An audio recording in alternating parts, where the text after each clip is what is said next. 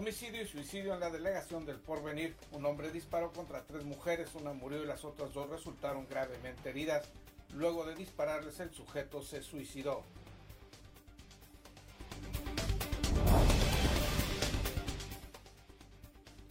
Aunque ya existe la propuesta de reanudar la celebración de bodas, bautizos y otros festejos con asistencias mayores, hasta el momento continúan suspendidas esas actividades por motivo de la contingencia sanitaria, informó José Ángel León Sumarán, director de Comercio, Alcoholes y Espectáculos Públicos.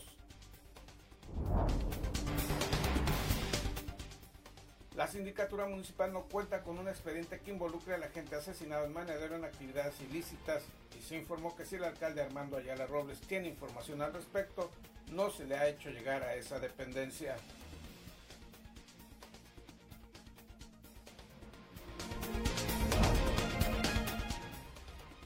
Trabajos de terracería que se realizan para la conexión del Boulevard Sertuchi y las obras suspendidas de la Secretaría de Comunicaciones y Transportes en el libramiento Ensenada fueron supervisadas por el gobernador Jaime Bonilla Valdés durante este fin de semana.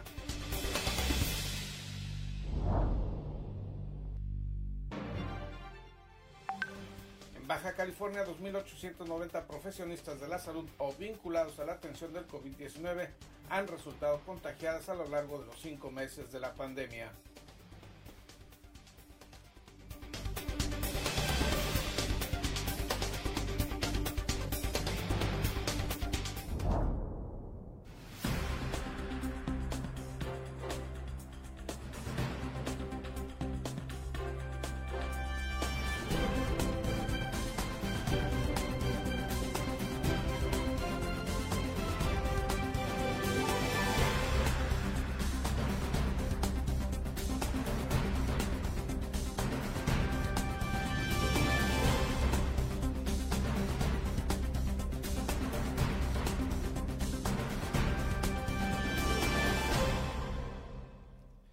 Bienvenidos a Zona Periodística de este lunes 10 de agosto de 2020. Este noticiario es una coproducción del periódico El Vigía y en La Mira TV.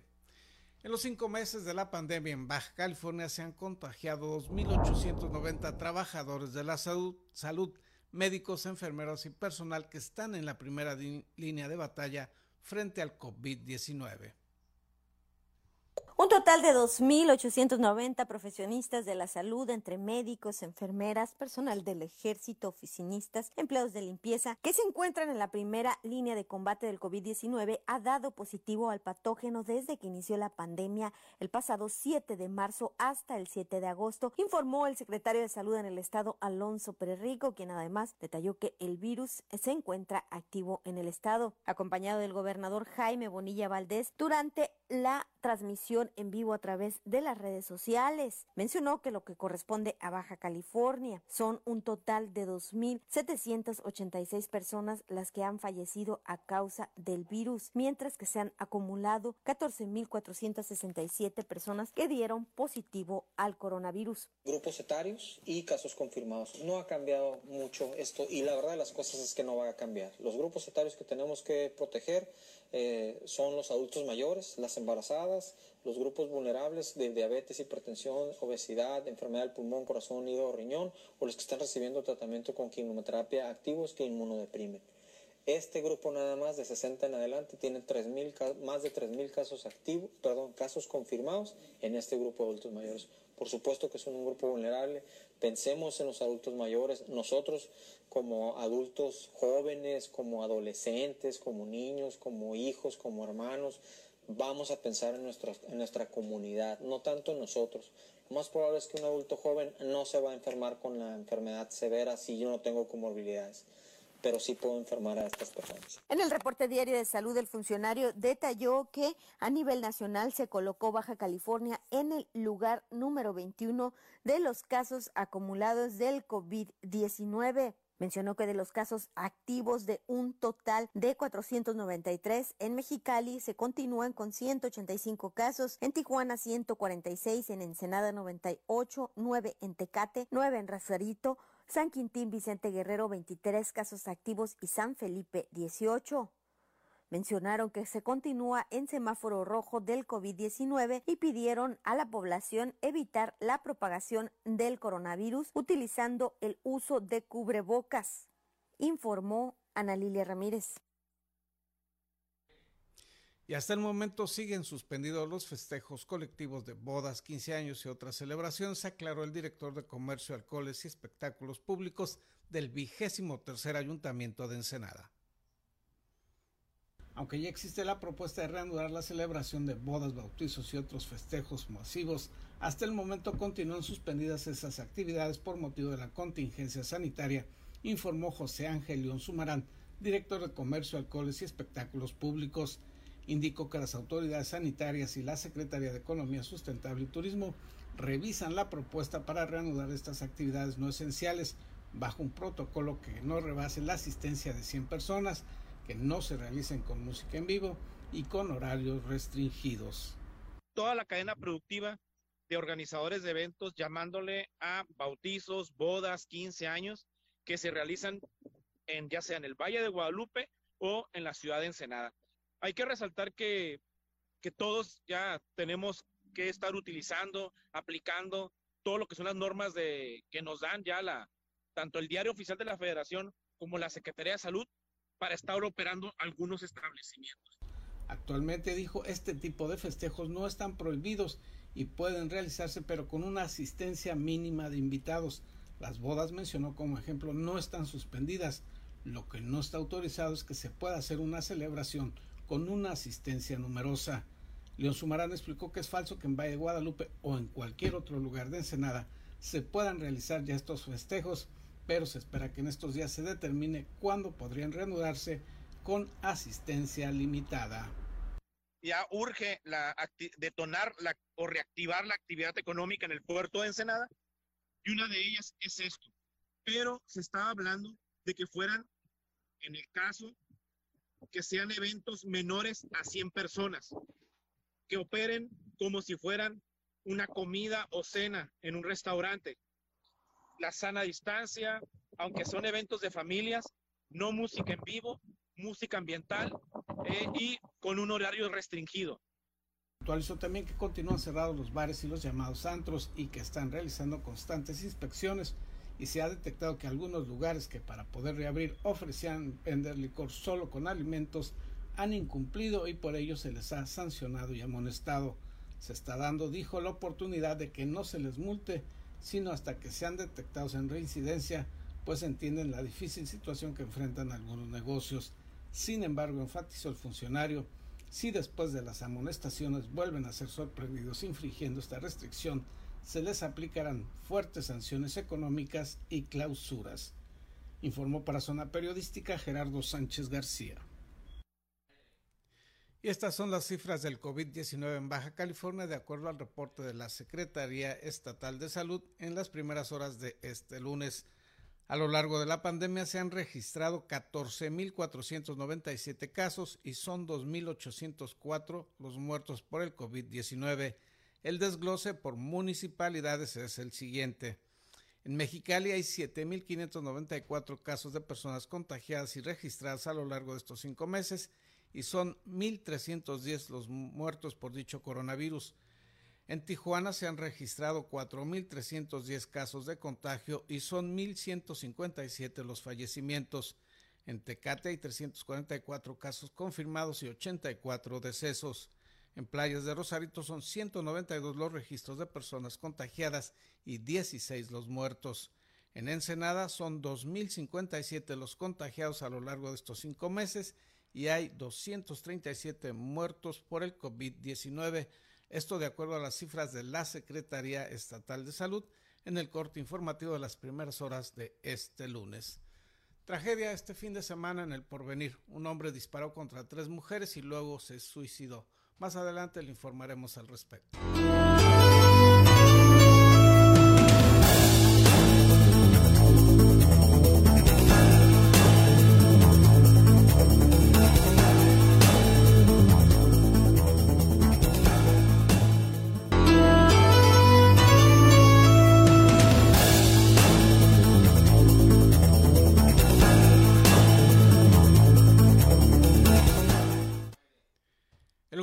Jaime Bonilla Valdés estuvo en Ensenada el fin de semana y recorrió las obras inconclusas desde hace varios meses de libramiento Ensenada. Estos son los detalles.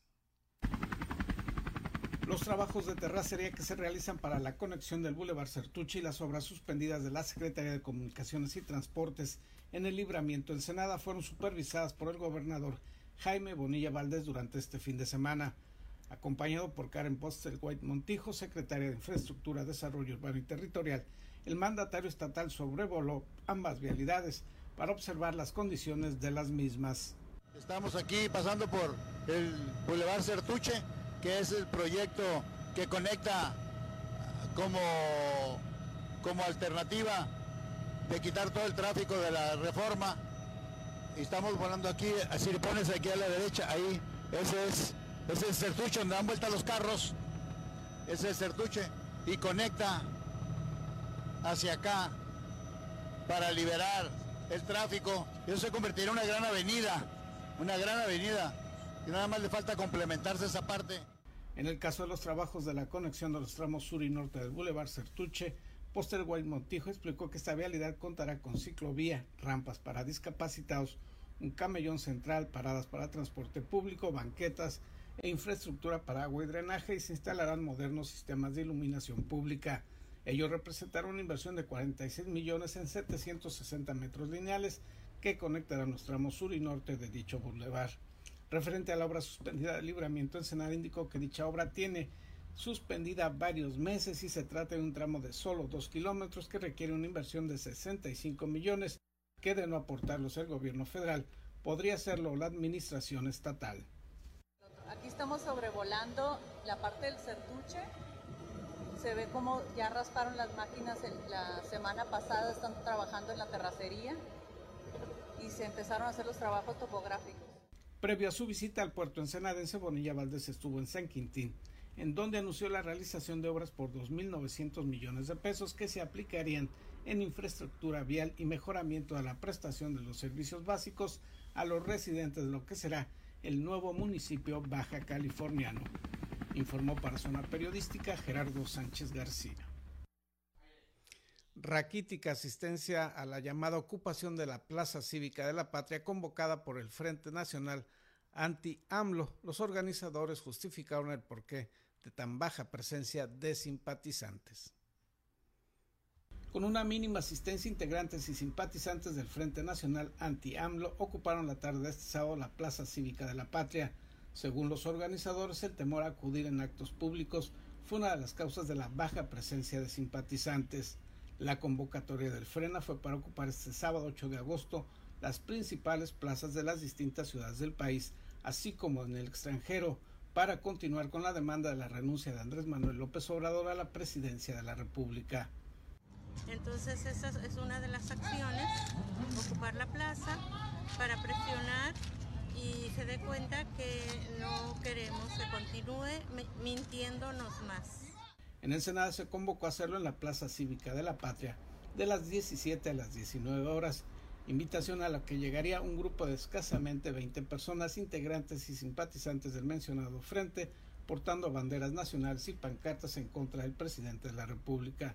La señora Laura Torres indicó que el Frena continuará sus acciones en demanda de que López Obrador deje la presidencia y señaló que la baja asistencia a la convocatoria del sábado se debió al temor de los ciudadanos a contagiarse al acudir a un evento masivo. Pues hay varias estrategias, este, no podemos todavía comentarlas.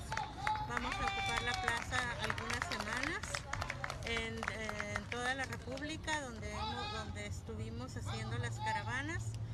Se están ocupando diferentes plazas. En las anteriores manifestaciones hechas mediante caravanas vehiculares en Ensenada, dijo, hemos tenido una numerosa participación, pero en este tipo de actos se mantiene la sana distancia y en esta ocasión, aunque la convocatoria había indicaciones muy precisas para prevenir algún contagio, ese temor limitó la asistencia, señaló afirmó que el Frena, tanto en el resto del país como en Ensenada, continuarán sus acciones en contra de la política de gobierno de Andrés Manuel López Obrador. Informó para Zona Periodística Gerardo Sánchez García. Un hombre se suicidó luego de disparar en contra de tres mujeres en la delegación del Porvenir. La información policiaca al regreso de una pausa comercial.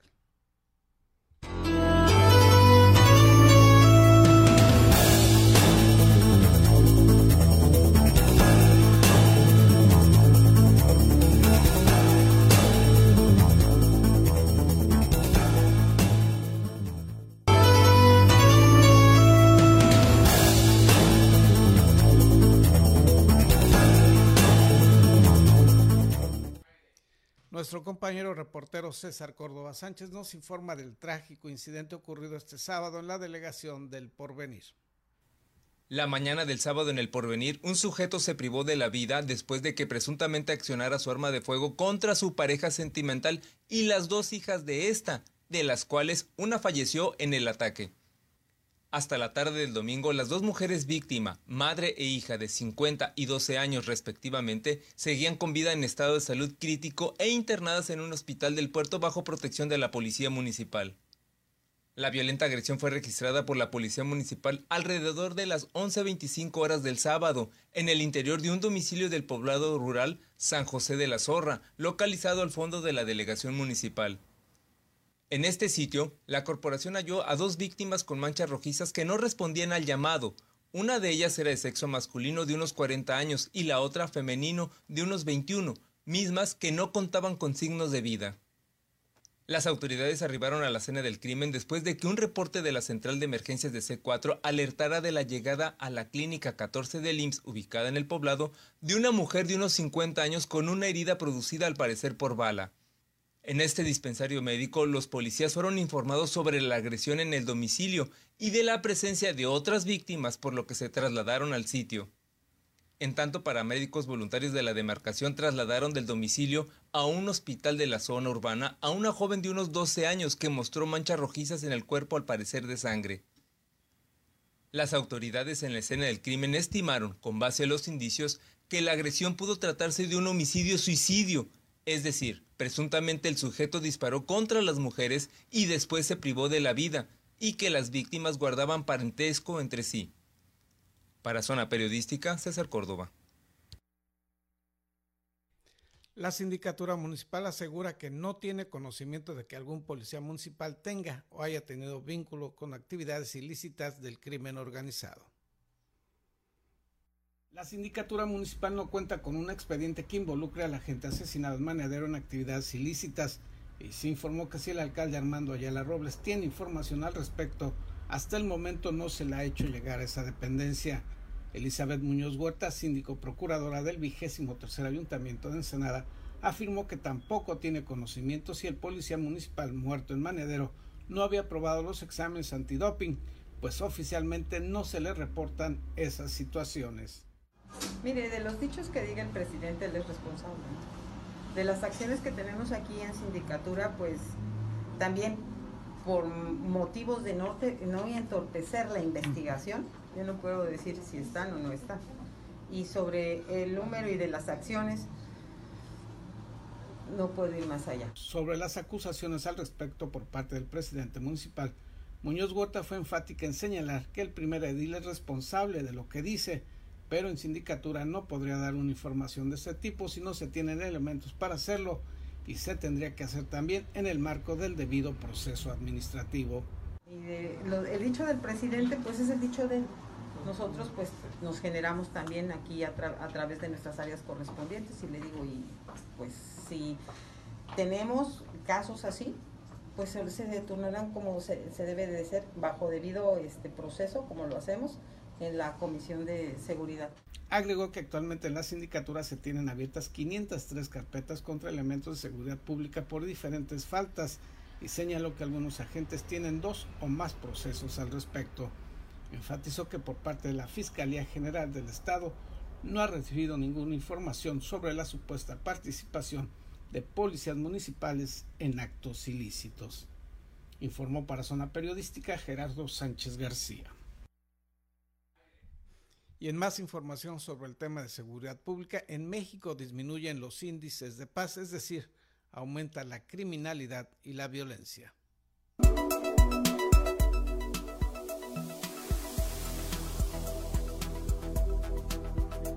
Desde su primera edición en 2013, el Índice de Paz México analiza datos y tendencias sobre la evolución anual de la paz y la violencia en México su séptima edición, el índice reporta que durante 2019 el nivel de paz en nuestro país disminuyó 4.3%, deteriorándose por cuarto año consecutivo.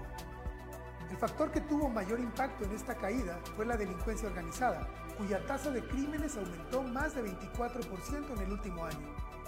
También aumentaron los delitos con violencia, sobre todo la tasa de delitos sexuales, que creció 18%. La tasa de homicidios llegó a 28 por cada 100.000 habitantes, aumentando 1.4% con respecto al observado en 2018. Este incremento es mucho menor que en los tres años previos. Sin embargo, los niveles de homicidios en nuestro país siguen siendo alarmantes. Con más de 35.500 asesinatos en 2019, actualmente el homicidio es ya la causa principal de muerte entre personas de 15 a 44 años y la cuarta más frecuente entre niños de 5 a 14 años de edad. En conjunto, estos datos nos advierten de un crecimiento generalizado de la violencia en nuestro país, no solo a nivel de cárteles y grupos de crimen organizado, sino también de la delincuencia común e incluso de las interacciones cotidianas a nivel personal y familiar. Si te interesa profundizar en este análisis, puedes descargar de forma gratuita el reporte completo que contiene estos y muchos datos más en índice-de-paz-méxico.org.